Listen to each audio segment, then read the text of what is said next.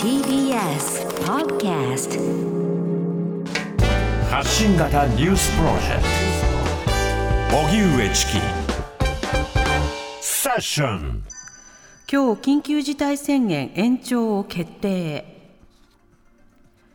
政府は今日午後栃木県を除く10都府県について緊急事態宣言の1ヶ月間の延長を正式に決定し菅総理は今夜行う会見で今後の感染防止への取り組みなどについて説明する予定です。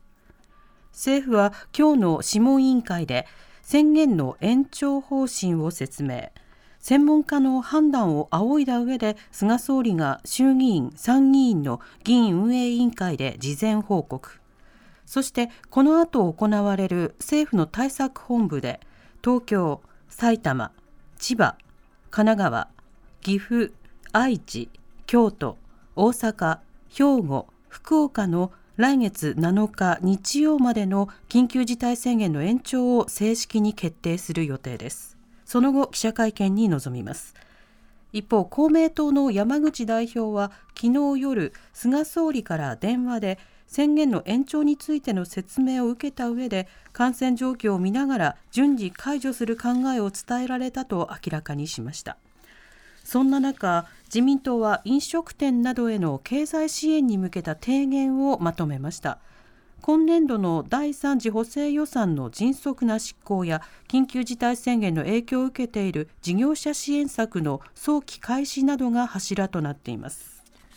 それでは今夜緊急事態宣言が10都府県で延長。こちらのニュースについて、はい、TBS ラジオの澤田大記者に聞きます。澤田さんこんにちは。こんにちは。よろしくお願いします。よろしくお願いします。さてあの今夜総理の会見予定されていますが、うん、流れ教えてください。はい、えー、先ほどまでですねあの政府の諮問委員会というのが行われていました。でそこで、えー、政府案というのが了承されまして、はい、えー、午後4時この後4時から衆議院で、えー、5時からは参議院で菅総理と西村大臣が、まあ、その延長についての、まあ、説国会での説明を行うということになります、うんはい、でその後、えー、午後7時からあの政府の対策本部というのがありまして、そこで延長が、まあ、正式に決まるということになります。で午後7時40分から菅総理が会見をするということになります。なるほど会見後のスケジュールというのはどうですか？今のところ特には入っていません、うん、はい、公になっているものとしては入ってないということになります。あのとなると記者会見がどれだけ続くのか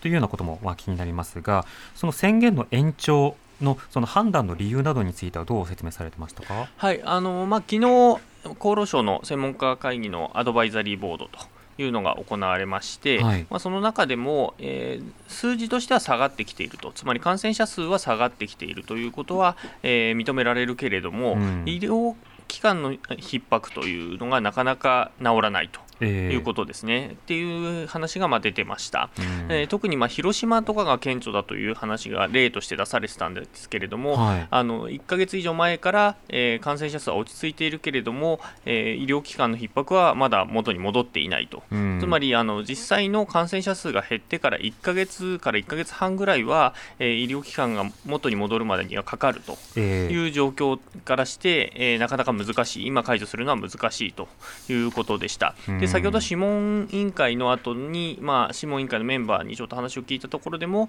やはりそこは、えー、異論が出なかったと、はい、つまり今解除するということは、まあ、誰も言わなかったという話でした。えー、うんなるほど。あの今回、まあ、今、広島という話がありましたけれども、はい、延長するのは広島を除いているということ広島じゃないです、あの広島っていうのはあの、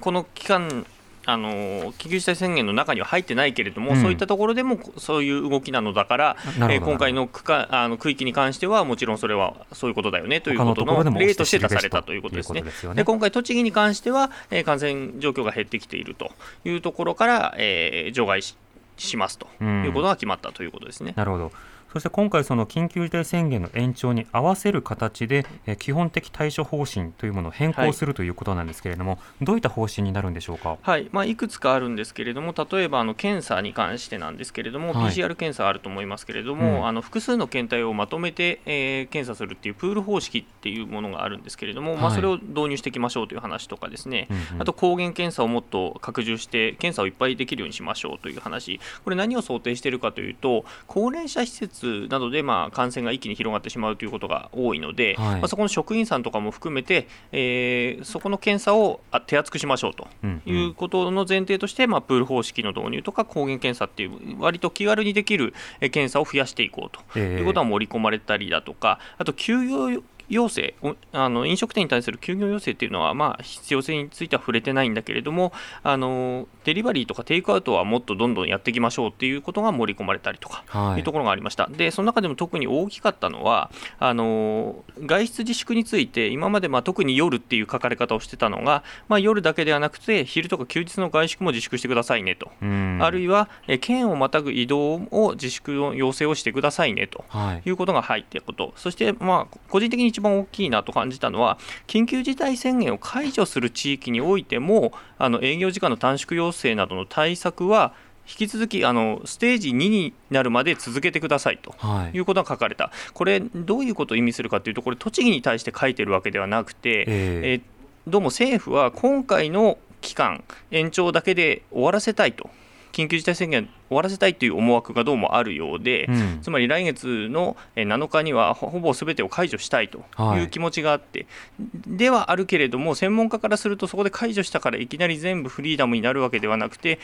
あの緊急事態宣言自体は解除されるけれども、そこでやってきた対策自体は引き続き続けたいと、えー、だからそこに関しての文言として、ステージ2っていうになるまでは対策を続けるっていうような文言が入ってきているということになると思います。なるほど。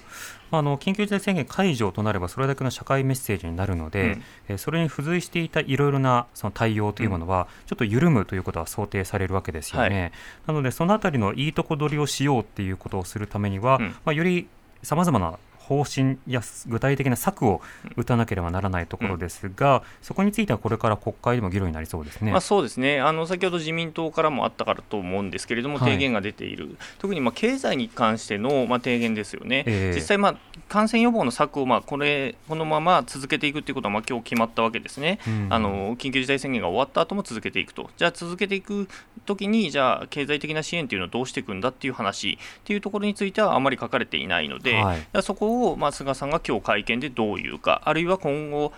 あさってから予算委員会が始まってきますので、その中でどういう対策が求められていくか、そのやり取りでどう出てくるかというところが注目されますね。今日は国会でも代表質問で、そのあの宣言の延長であるとか、どういった支援をしていくのか、そうしたところに質問集中してましたね。はいそうですね、まあ、やはりそこが一番キーになってくるというところで、まあ、そこが弱いというところなんですよね、何度も聞かれてるっていうことは。はい、えーはいまあ、自民党の方からもこうしてはどうですかという話が出ている段階なので、まあ、具体的に予算がそこにつくのかということですけれども、澤田さん、今日の国会で注目、どうでしたか？そうですね、あの実はまあこの諮問委員会等々の取材があって、なかなか国会を実は今日見れ見られてなくて、ですね、はい、あのこれがありましたということを強く言えないので、ちょっとそこはお答えできないですね、うん、なるほど、では後ほどあの僕の方から音声は紹介しておきたいと思います。はい、では明日以降の国会の日程と注目点、どうでしょうか、はい、はい、あの今日午前中から新型インフルの特措法、それから感染症法の改正案が参議院で審議入りしています、はい、で午後にはその専門家を呼んでの、まあ、参考人質疑というのが行われました、で明日にはもう早くもですね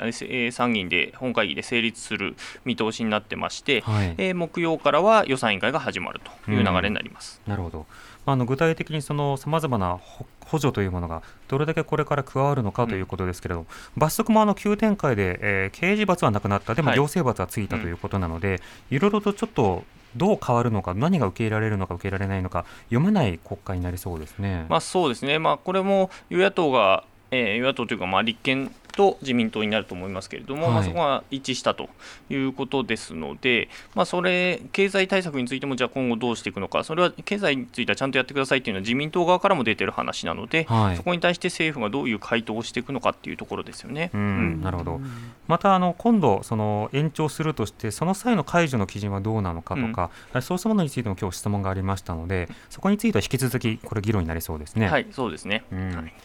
わかりました。澤田さんありがとうございました。はい、失礼しました。ありがとうございました。澤田さんちなみに澤田さんは今日国会、国会じゃない会見は出られるんです会見はあの記者クラブ的なルールで私は出れませんね。なるほど。はい。フリーランスの人とかもどうなるのかなということも気になりますけどそこも見たいと思います。はい。ありがとうございました。はい、失礼しました。ありがとうございました。TBS ラジオ国会担当の諏訪田大記者でした、はい、まあ、今日記者会見があるということでその会見のねいつものその注目のポイント具体的に何が発せられるのかという、まあ、原稿読みの時間だけではなくて具体的な質問がしっかり飛んでそれに対してその応じる中で今言ったその補助補助の話延長の話あるいは医療体制の話検査の話この辺りはねそのしっかりと答えてほしいところですね。TBS ラディオ905-954発信型ニュースプロジェクトセッション